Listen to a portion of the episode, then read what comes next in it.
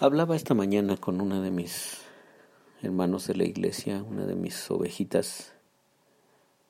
Me dolió tanto su experiencia con el COVID. Ha sido tan lastimado, tan afectado, tan, tan acribillado por el dolor.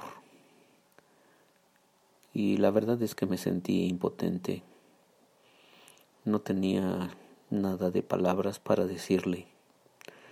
No sabía cómo contestar y mientras él me estaba diciendo algunas cuantas de sus eh, frases y de su experiencia, en mi cabeza estaba yo pidiéndole a Dios que Él me diera una palabra, una palabra especial para compartirle.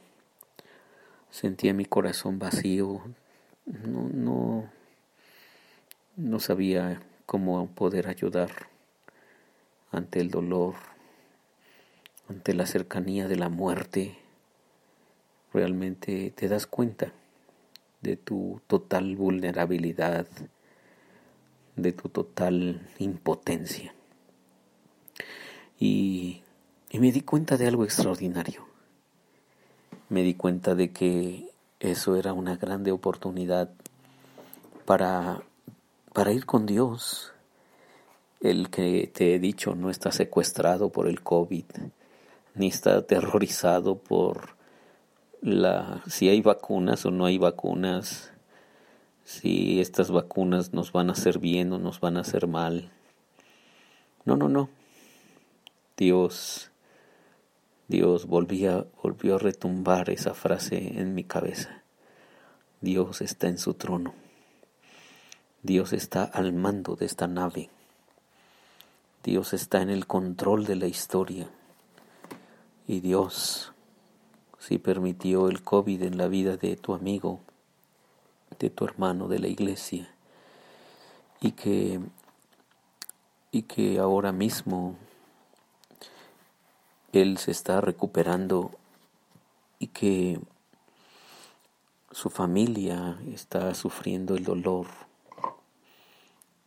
eh, Dios, Dios no ha dejado a esta familia de lado.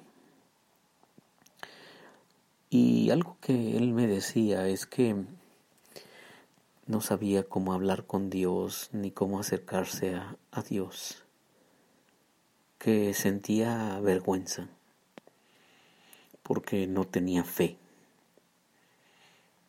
Y entonces me acordé, me acordé de unas palabras de uno de los salmos, el Salmo 5, que leí hace poquito en mi tiempo devocional. Y déjame leerlo contigo porque tiene unas, unas palabras muy bellas ahí, el Salmo 5. Entre otras cosas que dice, atiende Señor a mis palabras, toma en cuenta mis gemidos. Escucha mis súplicas, Rey mío y Dios mío, porque a ti elevo mi plegaria. Y yo le decía a este hermano, mira, en, en la palabra de Dios encontramos personas que tuvieron tu misma experiencia, una experiencia de dolor, de impotencia. Y él me decía, pero, pero ellos sí se acercaron a Dios, ellos sí tuvieron fe. Y yo no puedo tener fe, no, no me siento confiado, no siento paz en mi corazón. Y lo que pude decirle es, yo no sé si ellos tenían paz en su corazón o no. Lo que sé, lo que puedo ver aquí en el Salmo, es que se acercaron a Dios y le dijeron lo que había allí en su alma. Fíjate, el texto dice, por la mañana, Señor, escuchas mi clamor por la mañana te presento mis ruegos y quedo a la espera de tu respuesta.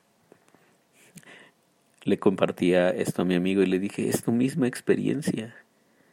Me estás platicando que has hablado con Dios y que estás esperando su respuesta. Y volvió a insistirme, es que no tengo paz, es que no estoy bien.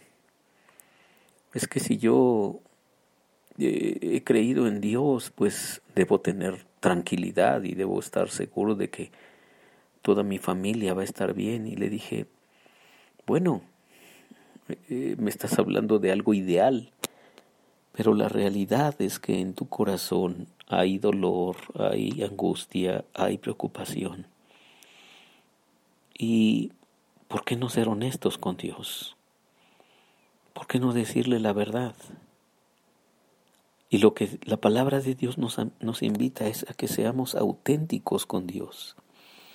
Fíjate lo que más dice el Salmo. Tú no eres un Dios que se complazca en lo malo.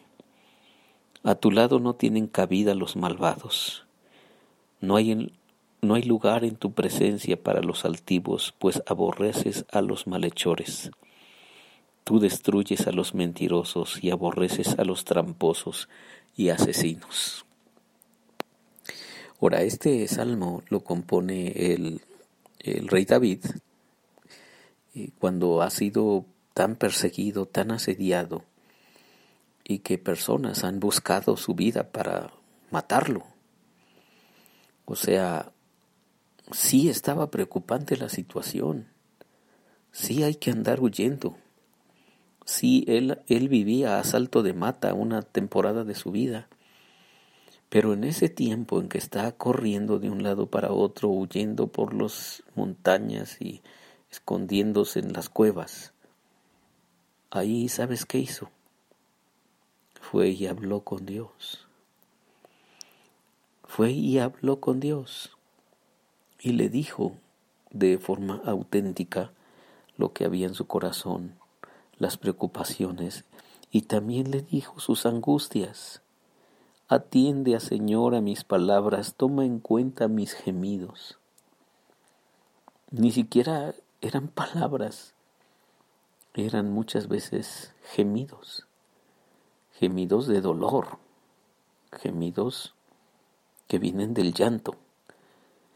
Y luego termina de una forma preciosa este salmo, dice, pero yo, por tu gran amor, puedo entrar en tu casa puedo postrarme reverente hacia tu santo templo.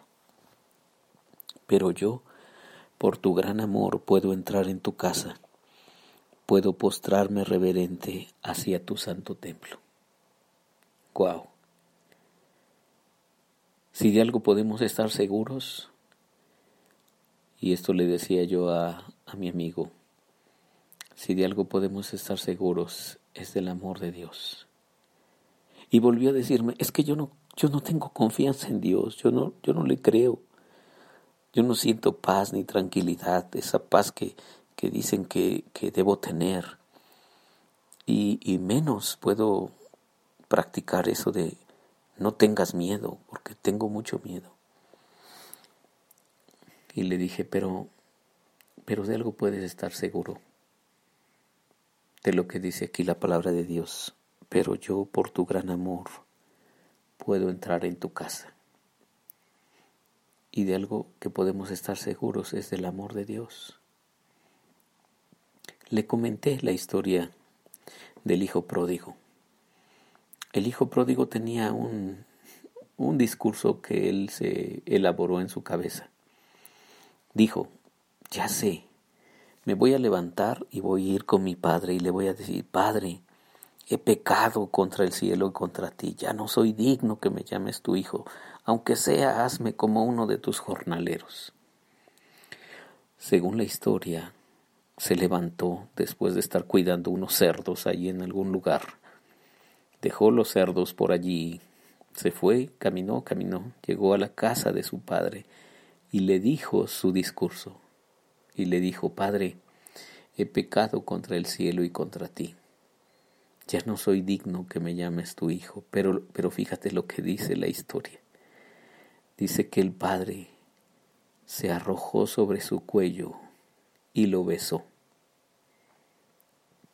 Entonces yo le decía a mi amigo, nosotros podemos llegar con nuestro discurso con Dios y decirle, no te tengo confianza, tengo miedo, estoy preocupado por mi familia. ¿Y sabes qué hace Dios? Dios abre sus brazos y nos protege. Ese es el Dios de Jesús. ¿Qué es lo que tenemos que hacer? solamente acercarnos, acercarnos a Él, acercarnos a su amor. Así que, ¿qué tal si este día hacemos eso? Así como el rey David. Pero yo, por tu gran amor, puedo entrar en tu casa, dice el versículo 7 del Salmo 5. Puedo postrarme reverente hacia tu santo templo. Señor, por causa de mis enemigos, dirígeme en tu justicia. Empareja delante de mí tu senda. Señor, Señor, que se alegren todos los que en ti buscan refugio, que canten siempre jubilosos. Extiende tu protección y que en ti se regocijen todos los que aman tu, tu nombre porque tú, Señor, bendices a los justos, cual lo escudo los rodeas con tu buena voluntad. Ese es nuestro Dios, un Dios bueno. Soy Víctor Hugo Juárez y espero que este devocional te haga arrojarte en los brazos de Dios. Señor, gracias por estar aquí con nosotros. Gracias por mostrarnos tu amor. Tenemos miedo y estamos angustiados. Perdemos la fe en muchos momentos. Pero que tu presencia, tu poderosa presencia ahuyente nuestra oscuridad. Que tu poderosa presencia y tu luz gloriosa hagan que nuestro miedo se vaya. Que podamos percibir tus brazos rodeándonos lo pedimos en el nombre de Jesús. Amén.